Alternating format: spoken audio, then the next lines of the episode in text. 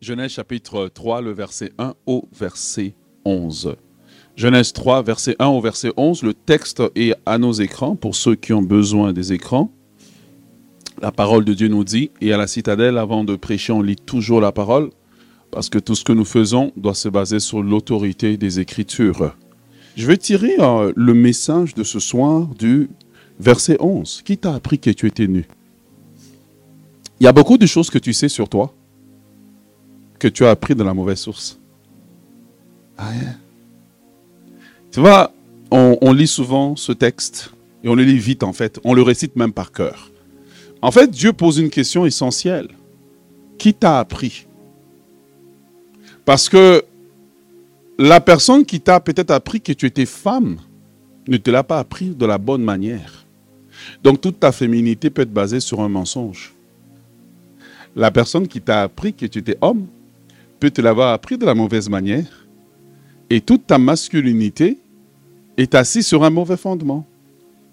Et Dieu pose une question qui est une question en fait fondamentale, qui est une question philosophique, qui est une question euh, théologique, qui est une question qui a plusieurs volets en fait, qui, qui, rejoint l'homme, qui est une question avec un volet psychologique. En posant la question, qui t'a appris ce que tu sais? C'est comme l'histoire d'une maman. Un jour, tout parent, tu croises ton enfant, puis un jour, il sort un mot dans la maison. Et là, tu regardes ton enfant qui te paraissait cute, mignon, inoffensif. Et là, tu réalises qu'il peut être un monstre. Comment un si gros mot, qui est plus pesant que son petit bois de 5 ans, peut sortir de sa bouche? Et en tant que parent, première des choses, tu es déçu. Mais la deuxième des choses, vient la question que Dieu, en tant que responsable, pose à Adam ce que tu sais. Qui t'a appris? Parce que moi, Dieu, je ne te l'ai pas appris. Est-ce que vous voulez que j'aille plus loin? Ok. Qui t'a appris ta sexualité? Peut-être que tu l'as mal apprise. L'apôtre Paul dira aux Galates, mais vous, ce n'est pas ainsi que vous avez appris Christ. Donc, ce n'est pas ce qu'on apprend qui compte. C'est qui nous l'a appris mhm, et comment on l'a appris. Parce que qui nous l'a appris affecte toute notre vie. Est-ce que vous êtes avec moi?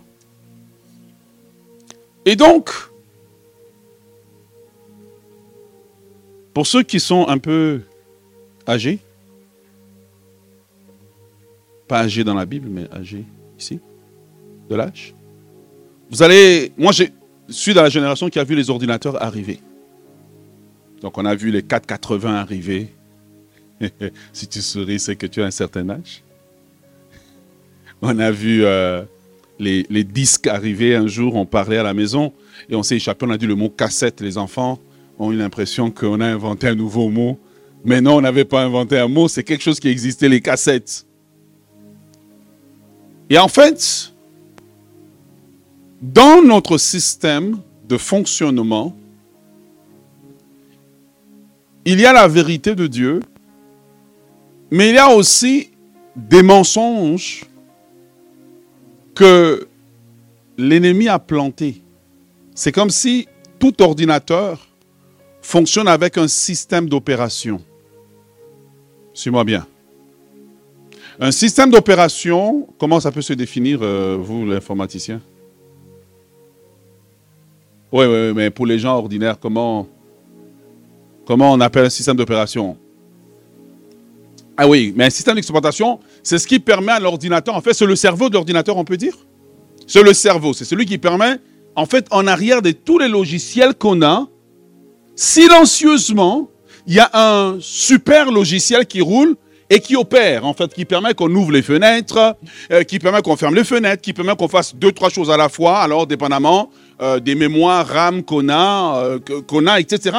Mais en arrière de tout, même quand l'ordinateur et juste on ferme l'ordinateur, le système d'opération continue à travailler.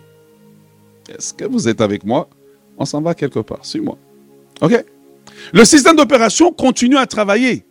Donc, il y a des choses, des opérations qui se passent dans l'ordinateur dont l'utilisateur n'est pas conscient, mais qui affectent en fait le fonctionnement et la performance de l'ordinateur. Et parfois, parmi les systèmes mis dedans, il peut se rajouter d'autres logiciels qui prennent contrôle de l'ordinateur qu'on appelle des virus, je pense. Exactement. Et donc, Dieu crée Adam, Dieu crée Ève, ils sont très bien dans le jardin. Et un jour, eh bien, le serpent vient les voir. Il vient les voir, il vient les visiter, et puis leur dire, ben, il y a moyen de vous améliorer. il y a moyen de vous améliorer. Vous êtes à la version bêta. Je peux vous amener à la version 1, la version 2, la version 3.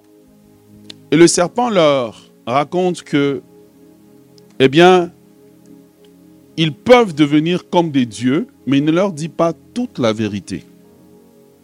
Il dit, vous pouvez connaître le bien et le mal. Mais en fait, il ne leur a pas dit que les dieux sont supposés vivre éternellement. Il ne leur a pas dit tout. Mais en fait, qu'est-ce qui se passe? C'est que le programme que Dieu a établi dans l'homme, à partir de ce moment, jusqu'aujourd'hui, est corrompu. Est-ce que vous êtes avec moi? Le programme est corrompu, mais en apparence, quand on le regarde, le programme semble fonctionner. Et c'est pour cela que Dieu vient, quand il voit Adam fonctionner, il dit, tu ressembles à celui que j'ai créé, mais ce que tu manifestes ne ressemble pas. Le, le système à l'intérieur là, il n'est pas bon. Et là, je commence à venir à ce que j'essaie de vous dire ce soir. C'est que quelque part en nous, il y a une corruption du système qui fait que les manifestations, les réactions que nous avons ne sont pas bien équilibrées. Et ce soir, Dieu vient nous poser la question, qui t'a menti? Est-ce que tu es avec moi? Dieu vient poser la question, qui t'a menti? Savez, par définition, non seulement un mensonge, c'est l'action de mentir, mais c'est de déguiser, c'est d'altérer la vérité. C'est de l'emmener à demi. Et c'est de l'emmener de manière à ce qu'on puisse influencer en fait quelqu'un. C'est pour cela qu'au départ, je vous ai posé la question, en fait, est-ce que vous vous souvenez du premier mensonge dont vous avez été la victime? Il y en a qui ont été victimes d'un mensonge où les amis ont dit Viens, on va y aller. Puis euh, on, va taper sur la personne. Et puis quand vous êtes pointé après l'école, vous êtes rendu compte que, au fait, euh, la pluralité là, c'était vous en fait. Et que tous les autres s'étaient tirés. Et vous aviez trop parlé contre l'équipe adverse. Et là, vous vous rendez compte que vous êtes seul. Mais en fait, le diable a fait plus, pire que ça. Le diable, par cette petite conversation avec Adam et Ève, et cette petite conversation qu'il a aussi avec nous de temps en temps, a mis en nous, en fait, cinq mensonges que inconsciemment roulent au fond de nous, en fait. Et donc, si nous ne faisons pas attention à ces mensonges, ils vont affecter tout le système d'opération. Est-ce que vous êtes avec moi? Dans ma vie, Dieu a dû travailler ces choses-là.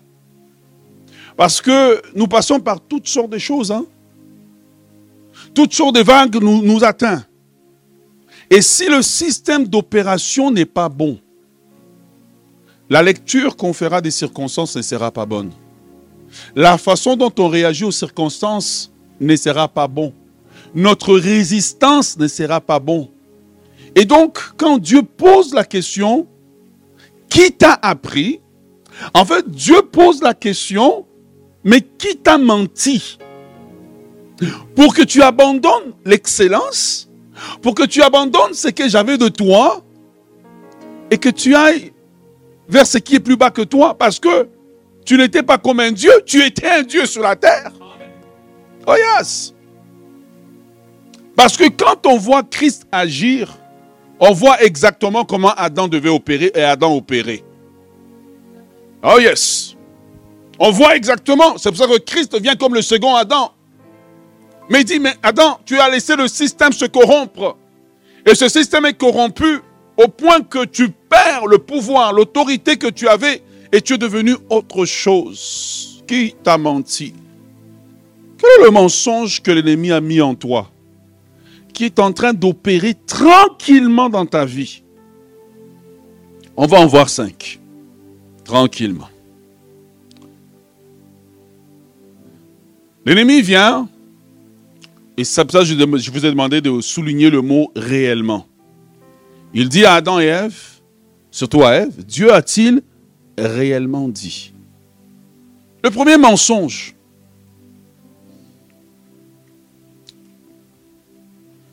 que l'ennemi plante dans notre vie, c'est que Dieu ne nous aime pas. Et je ne parle pas des choses conscientes. Tu vois, de ma bouche, je peux dire Dieu est amour. Mais je crois qu'il est amour pour les autres. Je ne crois pas qu'il est amour pour moi. Mais comme je vous ai dit, comme le système d'opération d'un ordinateur, ça ne joue pas dans la surface visible. Très loin, au fond, enfoui, au fond de l'ordinateur, c'est en train de jouer en fait. Et cela va se manifester par plein d'autres choses. Parce que si je crois que Dieu ne m'aime pas, je crois que je ne mérite pas d'être béni par Dieu. Ah, je crois que ben, les meilleures choses, c'est pour les autres. Et donc, la première des choses que l'ennemi va planter chez Adam et Ève, c'est le fait que si Dieu vous aimait, il vous aurait fait directement comme des dieux. C'est parce qu'il ne vous aime pas qui vous a limité. Et donc, dans l'inconscient de beaucoup de gens, s'il y a cette conscience qu'ils ont que Dieu, au fond, ne les aime pas ou ne les aime pas tant que ça. Tu vois? Il y a cette conscience que Dieu ne les aime pas. Et quand ça, ça joue en toi, ça influence toute ta vie tout ton fonctionnement. Car la vie chrétienne est basée sur le fait d'être convaincu que Dieu m'aime et il m'a tellement aimé qu'il a donné son Fils unique.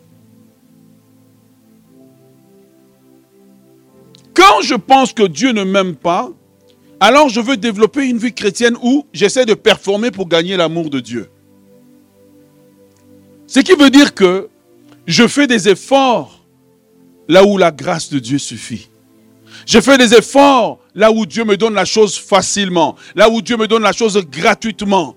Mais vous seriez étonné le nombre de personnes assises dans l'église, tranquillement, mais qui au fond d'eux ne sont pas convaincus que l'amour de Dieu suffit pour leur vie.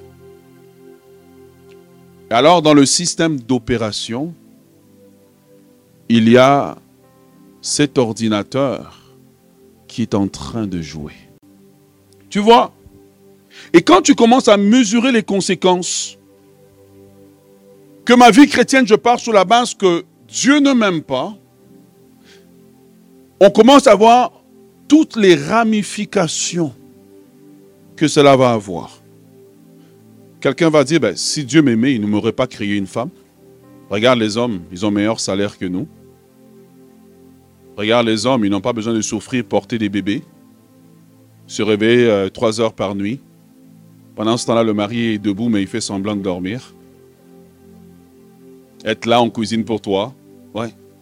Tu vois, quelqu'un dira, mais si Dieu m'aimait, il ne m'aurait pas créé noir.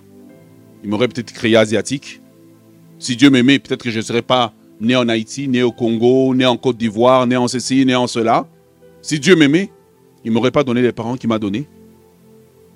Tu vois comment l'ennemi enfonce le mensonge dans notre cœur? Dieu est-il réellement bon comme il le dit?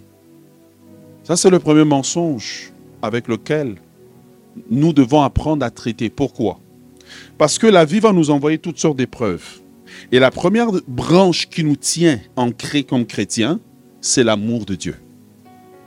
Quand je ne suis pas convaincu, quand l'amour de Dieu n'est pas une révélation, dans les épreuves, je vous garantis que je veux lâcher Dieu, je veux lâcher la vie chrétienne parce que je ne suis pas convaincu au fond de moi que je sais, que je sais, que je sais, que je sais, que qu'importe ce qui arrive, même si tout s'écroule autour de moi, je sais que Dieu m'aime. C'est parce que l'ennemi a réussi à mettre ce doute en Adam et Ève et dit, mais c'est vrai que Dieu ne nous aime pas autant. Parce qu'il sait, au fond, il ne veut pas partager sa gloire avec nous, donc on va s'élever. Et donc c'est très important de comprendre que la première chose que l'ennemi attaque dans la vie d'un chrétien, c'est la branche de l'amour de Dieu. Parce que toutes les autres choses dans la vie chrétienne se tiennent sur la fondation de l'amour de Dieu. Quand la fondation de l'amour de Dieu n'est pas solide dans la vie d'un chrétien, il est, tout le reste sera très difficile. Parce que tu auras du mal à croire dans la justice de Dieu. Tu auras du mal à croire dans la justice de Dieu. Parce que tu n'es pas convaincu que Dieu t'aime, que Dieu est amour. Or, un Jean dit que Dieu est amour. Ouais, Dieu est amour. Non seulement il est amour, mais il t'aime. Et l'amour de Dieu envers toi, ce n'est pas un mérite. Et tu vois, quand quelqu'un m'écoute ce soir, il dit, oh, c'est un message simple. Mais la plupart des vieux chrétiens ont un système opérationnel défectueux, infecté de beaucoup de virus. Au plus tu as vécu longtemps sur la terre, il y a des épreuves qui t'arrivent et tu dis, est-ce que Dieu est réellement bon? Est-ce que Dieu est réellement amour? J'aimerais te répondre ce soir, il est réellement amour. Deuxième mensonge que l'ennemi plante.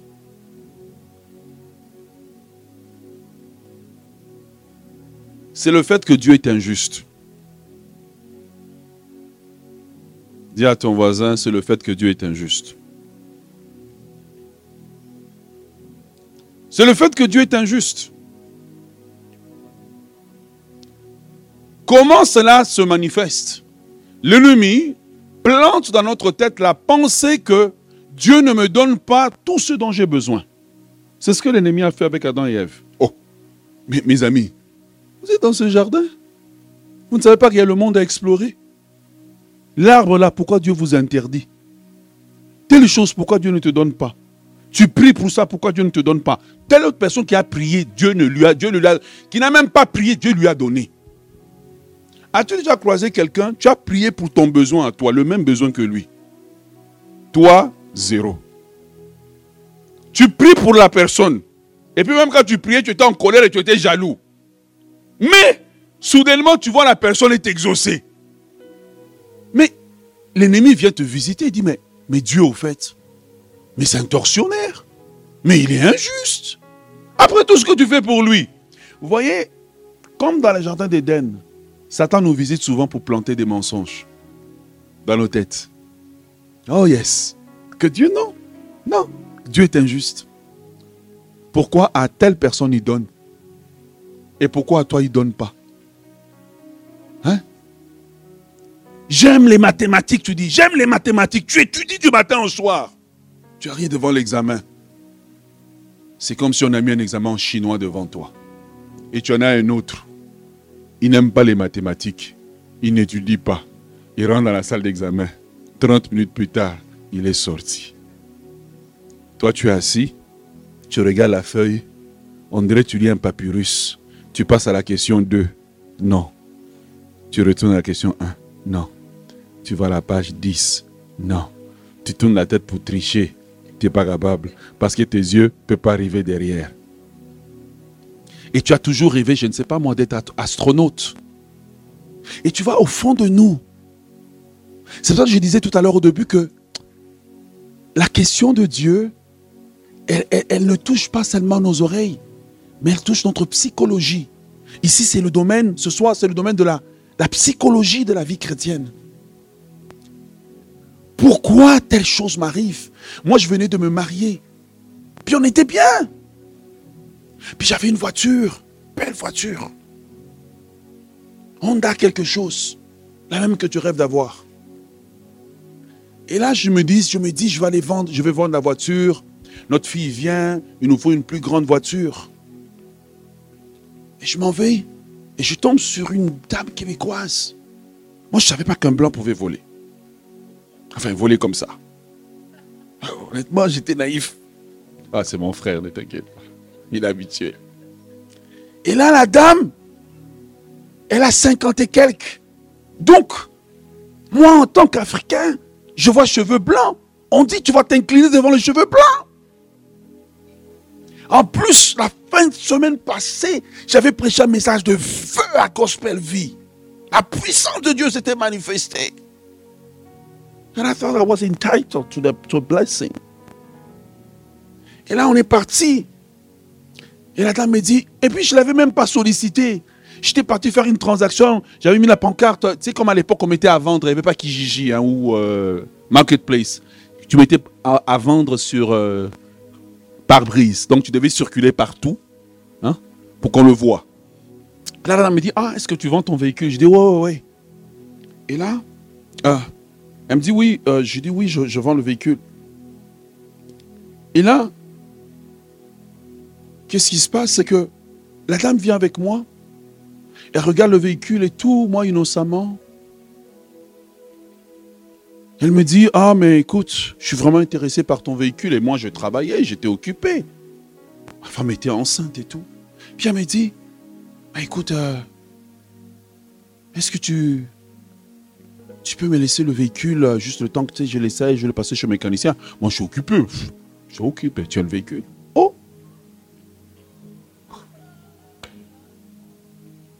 C'est fut la dernière fois que j'ai vu le véhicule. Parti, forge la signature, fait tout, tout, tout. 14 000 dollars de dette. Brûler mon bureau de crédit.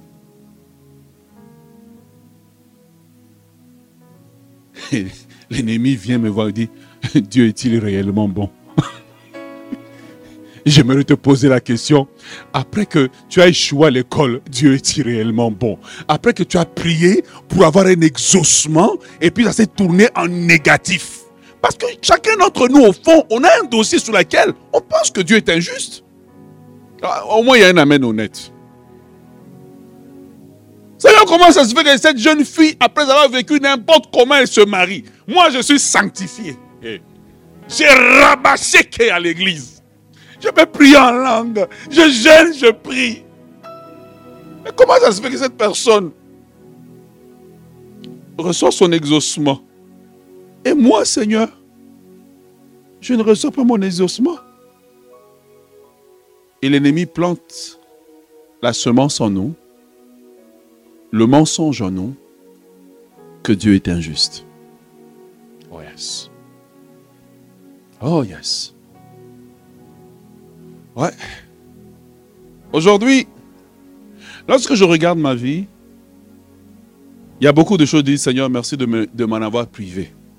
À l'époque, je trouvais que tu étais injuste.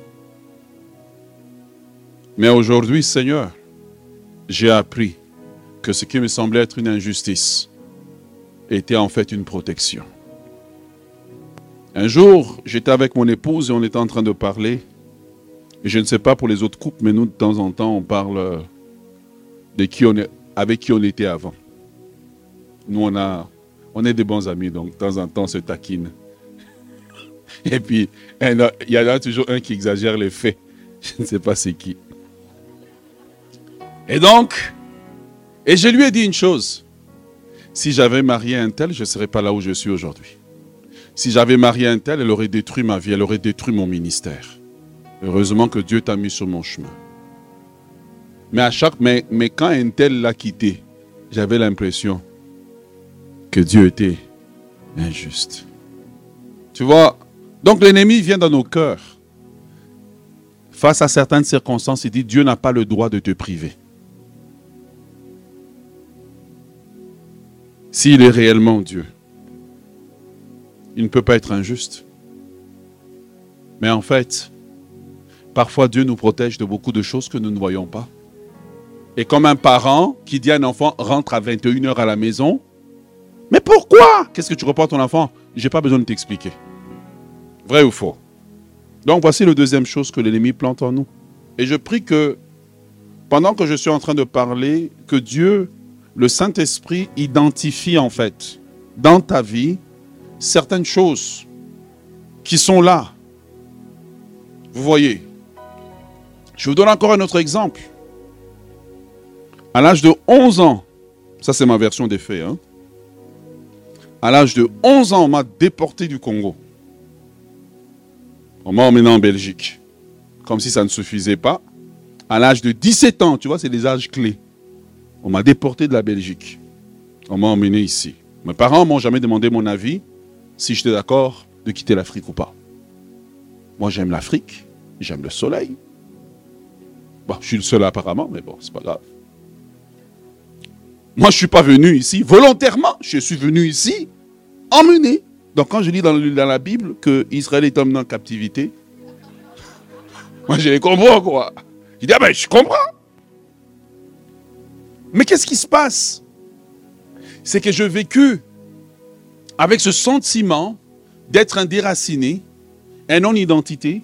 Quand je vais chez les Blancs, ils me rejettent. Là, je dis, ben, je vais aller chez mes frères haïtiens. Ils m'acceptent jusqu'à un certain point, puis on se rend compte que je ne viens pas de la caille. Même malgré mon créole, mon créole brisé. Et là, je dis, ben non, je vais aller chez mes frères africains. Bon, je ne peux pas dire le mot ici, mais ils me disent, tu es un blanc. Et là, je me retrouve que je ne sais pas où aller. Et je me trouve, je dis, mais Dieu, tu es injuste. Parce que je suis comme Moïse, un sans identité. Mais en fait, en réalité, ce sans identité a fait qu'aujourd'hui, je peux aller en fait sur tous les terrains parce que je connais un peu de tout, je suis à l'aise. Aujourd'hui, j'ai un accent qui peut passer partout. Parce que Dieu me préparait pour une plus grande saison. Et si pour ces saisons, j'avais été trop en Afrique, je ne serais pas prêt pour aujourd'hui. Si j'avais été trop en Belgique, je ne serais pas, trop prêt pour aujourd'hui. Mais l'ennemi vient planter dans ton cœur en te disant que Dieu est méchant, que Dieu est injuste. Il n'est pas injuste, il est bon et il fait toutes choses bonnes en son temps. Quelqu'un acclame le Seigneur. Ah, j'ai dit quelqu'un acclame le Seigneur.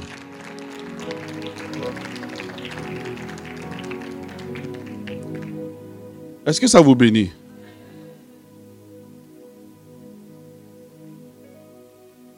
Je vais rester encore là-dessus. Je pense que je, je crois qu'on en a besoin d'en parler. Et à un moment donné, j'ai vu des épreuves terribles. Hey, hey, J'ai dit souvent aux gens, tu vois la gloire, mais tu ne connais pas l'école de la gloire. Des oppositions, des rejets. Et là, tu as l'impression que Dieu est injuste. Et je m'enferme et je pleure et je prie. Personne ne peut m'aider. Tu as l'impression que Dieu est injuste. Mais sans cette école-là, où tu comprends le texte sans exégèse, que mon père et ma mère m'abandonnent. Mais l'Éternel me recueille. Sans ça, je ne peux pas développer une vie de prière. Sans ça, je ne peux pas développer la profondeur dans la prière. Sans ça, je ne peux pas développer l'endurance dans la prière. Mais qu'est-ce que l'ennemi vient faire? Te dire Dieu est injuste. C'est faux, Dieu n'est pas injuste. Et plusieurs personnes, à cause de certaines personnes, certaines choses arrivées dans votre vie, ça peut être un accident de voiture, ça peut être euh, le divorce des parents, ça peut être quelque chose qui vous a affecté. L'ennemi est venu dans votre cœur et il a planté une semence. Et vous fonctionnez dans votre vie chrétienne en vous disant, Dieu, on ne peut pas toujours compter sur lui. Vrai ou faux? Haha, got a point. Ouais, inconsciemment, tu vois, le système qu'on Tu vois, en apparence, quand tu regardes l'ordinateur, tout va bien, mais en arrière, il y a un système qui est en train d'opérer. Que l'utilisateur n'est pas conscient. C'est pour cela que les gens ne peuvent pas développer, en fait, la foi, parce que au fond de eux, il sait que Dieu, je ne peux pas toujours compter sur lui. Donc, au cas où il ne me répond pas, j'ai la carte de crédit. Au cas où il ne me répond pas, j'ai un site de rencontre. Ah, ah. Au cas où il ne me répond pas, j'ai ceci, j'ai cela. J'ai toujours un plan B. Parce que Dieu, on ne peut pas nécessairement compter sur lui. Mais il dit Dieu que le ciel et la terre passeront, mais ma parole, elle ne passera pas. Dans Hébreu, il dit, il est impossible que Dieu mente. Mais qu'est-ce que l'ennemi vient?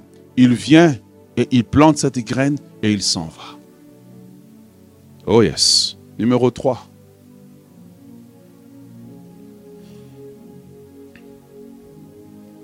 Numéro 3.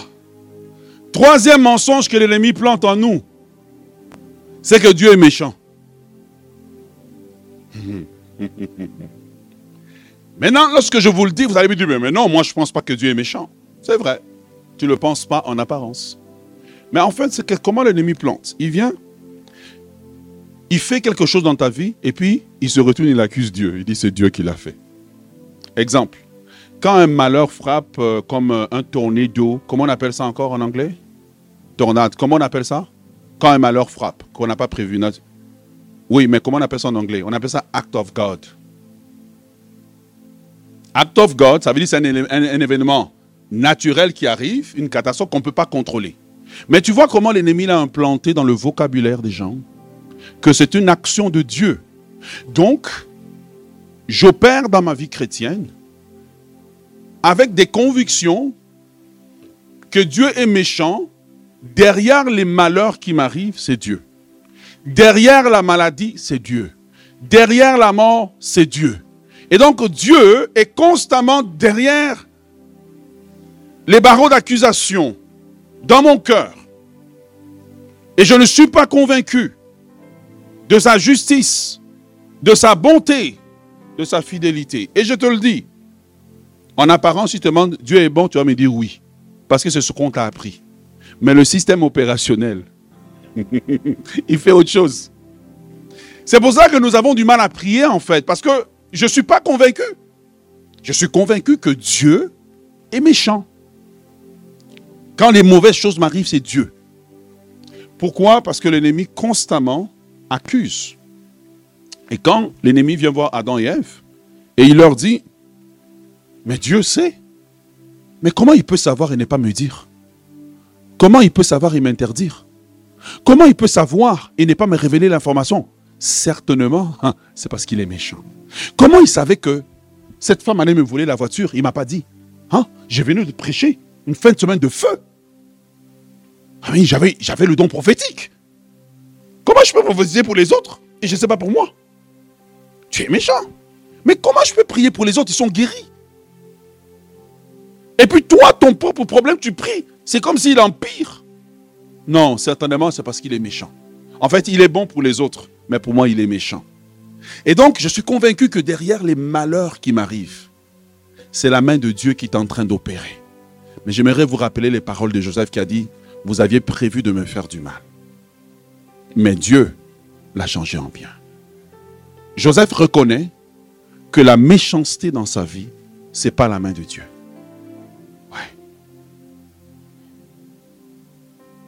Facile de dire Amen. Mais quand quelqu'un était abusé sexuellement, où était Dieu quand cela était en train d'arriver?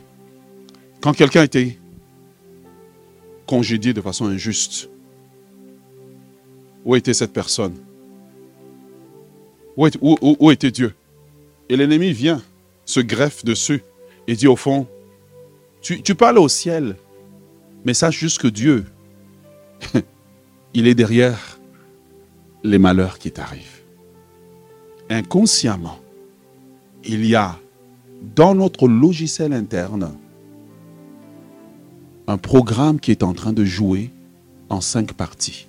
Et la troisième partie, c'est la conviction inconsciente que Dieu, il est méchant. Exode chapitre 34, le verset 6.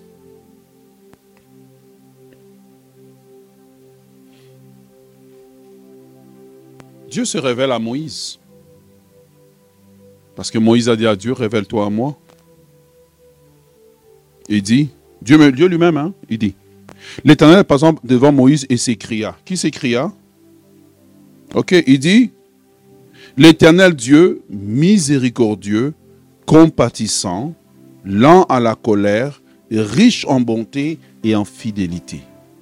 Dieu présente à Moïse sa carte d'identité dire je ne suis pas derrière les malheurs. Au contraire, si dans les malheurs qui te sont arrivés, je n'étais pas là, tu serais sûrement mort.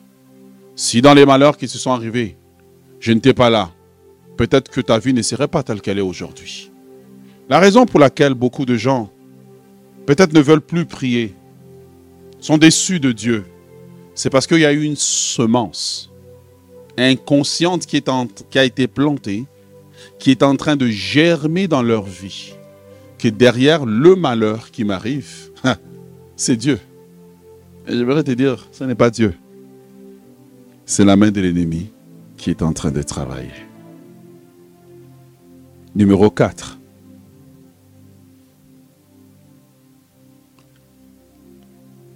Et Dieu dit à Adam, mais qui t'a dit que tu étais nu? Une simple question, mais porteur d'un message profond. Parce que les gens pensent que quand tu es chrétien, tu ouvres ta Bible, c'est toujours Dieu qui t'enseigne. Oh mon frère, parfois Satan vient, il s'assied. Et puis il se met à t'enseigner. Comme il est rentré dans le désert avec Jésus, et puis il a commencé à l'enseigner. Quatrième, mensonge. C'est la conviction que Dieu ne s'intéresse pas à moi. J'aime bien, je ne sais pas si cette chanson a été traduite en créole, mais en anglais, il y a une chanson qui, qui dit Pass me not. La conviction que Dieu ne s'intéresse pas à moi. La conviction que la bénédiction, c'est pour les autres. Le bonheur, c'est pour les autres. Le mariage, c'est pour les autres. La santé, c'est pour les autres. Les enfants, c'est pour les autres. Mais Dieu ne s'intéresse pas à moi. J'ai beau le servir. J'ai beau donner ma dîme, mon offrande, faire des bonnes actions. Mais parce que je ne vois pas la prière s'exaucer, l'ennemi commence à planter un mensonge en moi. Parce qu'il veut que je croie ce mensonge. Parce qu'une fois que ce mensonge est en moi, je vais lâcher en fait la vie de prière, je vais lâcher la foi.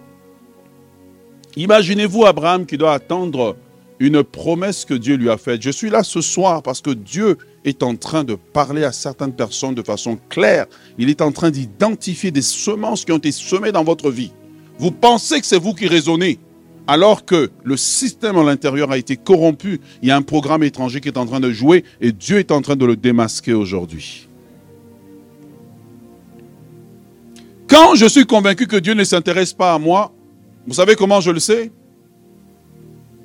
C'est quand je commence à croire que Dieu n'écoute pas mes prières. Ouh. Ouais. Quand je suis convaincu que Dieu n'écoute pas mes prières, que j'aurais beau parler, j'aurais beau, mais Dieu en fait, il n'écoute pas mes prières. En fait, du moins s'il écoute, il a choisi l'inaction. Or, l'inaction de Dieu est une action. La conviction interne. C'est pour cela que quand on dit aux gens, prions, ça ne les attire pas. Parce qu'ils ont l'impression que Dieu est loin, que Dieu n'écoute pas leurs prières. Vous savez, je, crois que beaucoup de gens viennent plus à l'église par réflexe. Vous savez, c'est le réflexe. Hein? Tu vois, le réflexe. Un jour, j'étais chez moi en train de m'imaginer, et si on changeait le jour de culte? On se dirait, bon, on décide de faire autrement, on n'aurait plus de culte dimanche, on aurait culte, mais dans mercredi ou vendredi. Et puis ça serait tout, puis le reste de la semaine, ben, faites ce que vous voulez. Mais les gens seraient bouleversés. Et c'est là que tu vois que c'est plus par habitude, par réflexe, que par une conviction interne. Est-ce que le Dieu que je prie je suis convaincu qu'il écoute la prière. Est-ce que le Dieu que je prie, je suis convaincu qu'il a une oreille attentive à moi Peut-être que je sais au fond de moi que Dieu écoute la prière, mais pour les autres. Pas pour moi. Parce que j'ai appris par expérience. La vie m'a appris par expérience que ça marche pour les autres, mais pas pour moi. Et tu vois, ce petit mensonge de l'ennemi, en fait, attaque comme un cancer la foi. Parce que l'ennemi alors te ferme les yeux sur Noé qui a bâti l'arche pendant 120 ans. Et Dieu, pendant 120 ans, n'était pas en train de lui parler tous les jours. Les gens étaient en train de se moquer de lui. L'ennemi te ferme les yeux sur Israël qui a passé 400 ans en Égypte. Et Dieu avait dit à Abraham, ta descendance ira là-bas. Mais Dieu, au bout de 400 ans, je les sortirai. L'ennemi te ferme les yeux sur ça. L'ennemi te ferme les yeux. Et là, il te montre, mais non, regarde Élie au mont Carmel, il a prié, le feu est tombé. Mais il te ferme les yeux sur Abraham qui a attendu 25 ans. Bon, déjà, il avait déjà 75 ans quand Dieu l'a appelé, donc euh, il était déjà quand même en retard de combien? Mettons qu'un homme peut avoir un enfant à 25 ans. Il avait déjà 50 ans de retard, plus 25 ans, donc il avait 75 ans de retard quand il a eu Isaac. L'ennemi te ferme les yeux sur ça. Et voilà pourquoi plusieurs abandonnent la foi, ou plusieurs sont à l'église, chantent, dansent, mais au fond, une semence profonde a été plantée. Et vous ne savez peut-être pas quand, mais Dieu est en train de vous parler ce soir que je m'intéresse à toi. Je m'intéresse à toi. Dans ta vie, ce n'est pas l'ennemi qui tient le stylo, c'est moi qui le tiens. Oh yes, c'est moi qui tiens le stylo. Si l'ennemi tient quelque chose dans, ta vie, là, peut-être qu'il tient un crayon, mais moi, je peux gommer. Moi, je tiens les stylos. Isaïe chapitre 43, le verset 4, alors que Israël est en captivité, ils sont en train de se poser des questions. Et Dieu leur répond par des très belles paroles. Il dit, oui, parce que tu es précieux et que tu as du prix pour moi et que je t'aime. Je donnerai des hommes en échange pour toi et des nations contre ta vie. Regardez, il dit, tu as du prix à mes yeux, tu es honoré, et il dit, je t'aime. Dans toutes les religions de ce monde, trouvez-moi une religion où Dieu dit, je t'aime à un homme. Trouvez-moi en une. Une où Dieu dit, je t'aime. Il n'y en a pas. Et cette semence de l'ennemi, si elle n'est pas combattue par les paroles du prophète dans le livre de Lamentation, qui voit Jérusalem s'écrouler, les nations étrangères brûler le temple, fouler le lieu saint. Mais il est tellement convaincu que Dieu écoute la prière. Il est tellement convaincu que Dieu est bon. Il va dire, quand je vois l'absinthe et le poison, quand je pense à ma douleur, voici ce que je vais repasser dans mon cœur. Pas ce que je vois, pas ce que je vis, mais ce que Dieu est. Il dit les bontés de l'Éternel ne sont pas épuisées. Ses compassions ne sont pas en leur thème. Grande est sa fidélité. Oh yes. Il montre que malgré ce qu'il voit, son système interne, son logiciel interne n'était pas corrompu.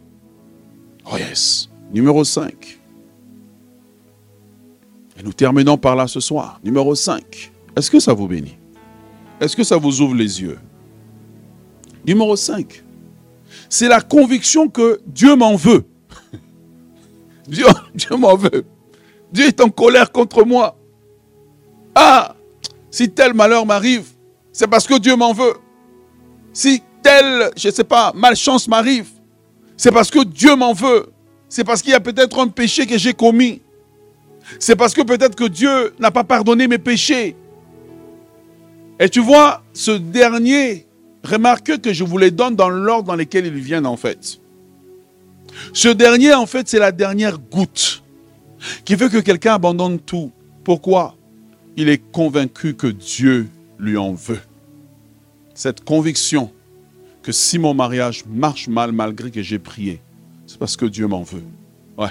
Si mes enfants sont comme ils sont, c'est parce que Dieu m'en veut.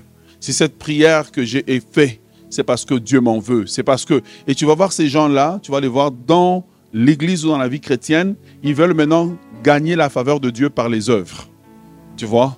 Ils veulent gagner la faveur de Dieu par les œuvres. Gagner la faveur de Dieu par les œuvres. Hier, je parlais avec quelqu'un et on échangeait sur la prière. Une, jeune, une jeune dame.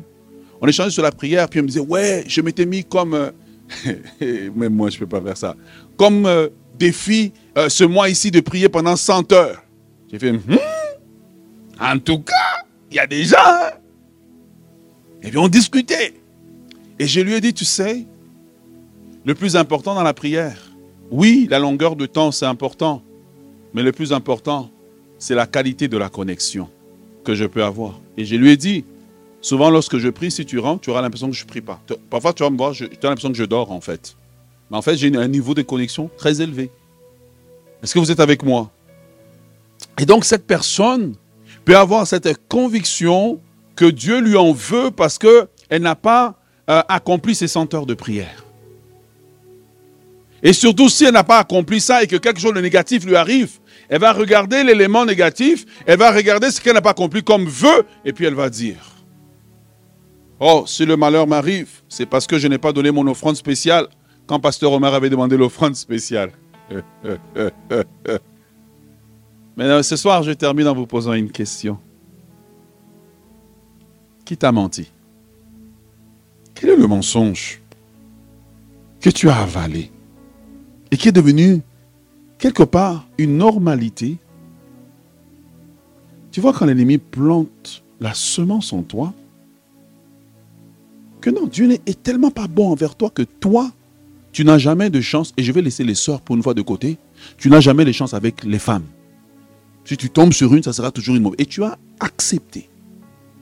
Tu n'as pas droit à la bénédiction. Tu n'as pas droit au bonheur. Et il y a ces mensonges que l'ennemi a plantés, qui ce soir, alors que vous allez être chez vous à la maison d'ici mercredi prochain, il faut prier Dieu en disant Dieu, sonde-moi, ô Dieu, et connais mon cœur. Connais mon cœur. Seigneur, quels sont les mensonges? Qu'est-ce qui est planté en moi qui porte du fruit Je vois le fruit, mais je ne vois pas la racine. Seigneur, identifie la racine et déracine-la. Qui t'a menti? Qui t'a menti? Déracine tout ce que l'ennemi a planté en moi. Déracine les mensonges plantés en moi. La fausse image que j'ai de toi. Oui, de l'extérieur, quand on me regarde, j'ai l'air bien, j'ai l'air zélé. Mais au fond, je suis en colère contre toi. Parce que j'ai l'impression que tous les malheurs qui m'arrivent, au fond, c'est toi. Puisque aux dernières nouvelles, tu es omniscient. Aux dernières nouvelles, tu es omnipotent. Aux dernières nouvelles, tu contrôles le ciel et la terre. Tu fais ce que tu veux. Pourquoi tu m'as abandonné? Je continue à te prier. C'est comme un enfant qui habite dans la maison de son père, qui trouve qu'il a un traitement injuste, mais il reste là. Pourquoi? Parce qu'il ne peut pas se payer son loyer à lui tout seul.